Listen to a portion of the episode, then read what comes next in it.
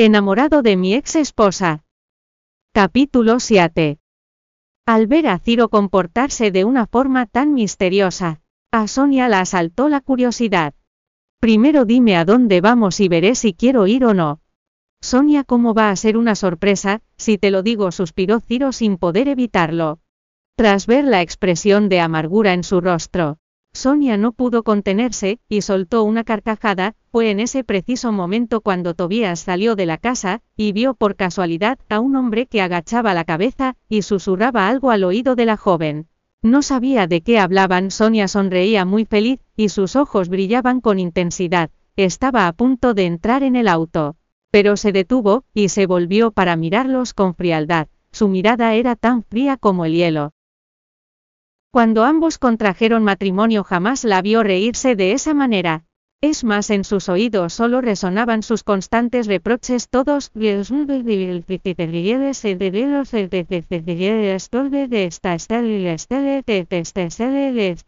En realidad no le gustaba verla así de feliz, al contrario se sentía irritado, ¿quién habría imaginado que después de divorciarse ella parecería haber cambiado por completo? Podía percibirse una luz deslumbrante que irradiaba desde su interior. Es todo por culpa de ese hombre. Tobías hizo una mueca con la comisura de los labios. Una mujer infiel que no tenía amor propio no valía la pena en absoluto. Señor llamó con cuidado Tello Britos a su jefe al comprobar que éste no había subido al auto. Al oírlo Tobías apartó la mirada y subió al auto. Regresa a la oficina, Tello no estaba seguro de si era solo su imaginación, pero tenía la sensación de que su jefe se encontraba furioso, y su expresión resultaba aterradora. Sonia acababa de subir al asiento del copiloto, y vio salir a Tobías con el rabillo del ojo, mientras el auto avanzaba. Ella solo miraba aturdida los árboles que pasaban a toda velocidad. Ciro vio la desolación que había en su mirada, pero reprimió con calma las emociones que albergaba en él.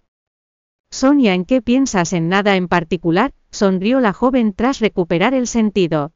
Al observar el perfil del joven ella pensó que sus facciones eran más prominentes, y que tenían un aspecto más bien mestizo, en el colegio Tobías era conocido por ser el más atractivo, pero Ciro no tenía nada que envidiarle. Con los hombros anchos, la cintura delgada, y las piernas largas era incluso comparable a los supermodelos de talla internacional.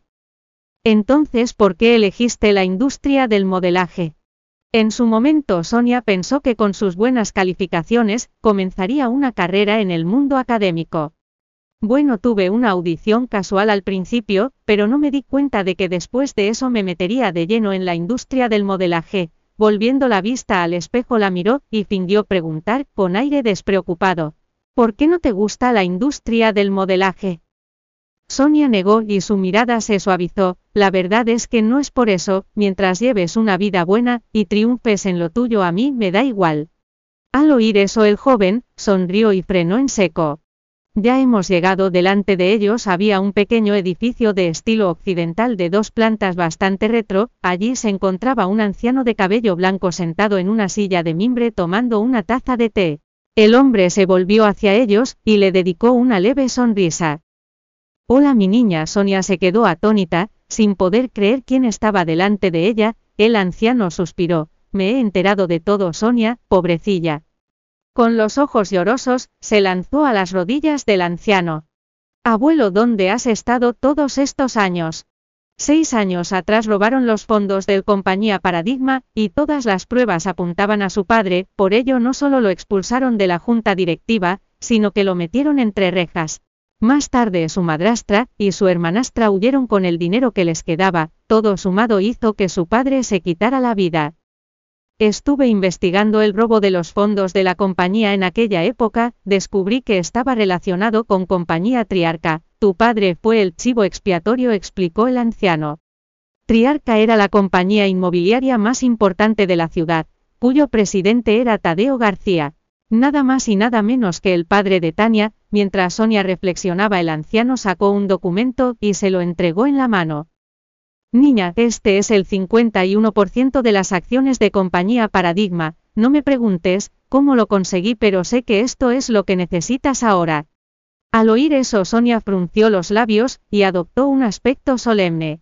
Encontraré a la persona que incriminó a mi padre, y demostraré su inocencia, abuelo seguro que no te defraudaré. Gracias por escuchar el audiolibro Joiread, puede descargar la aplicación Joiread para leer más libros maravillosos.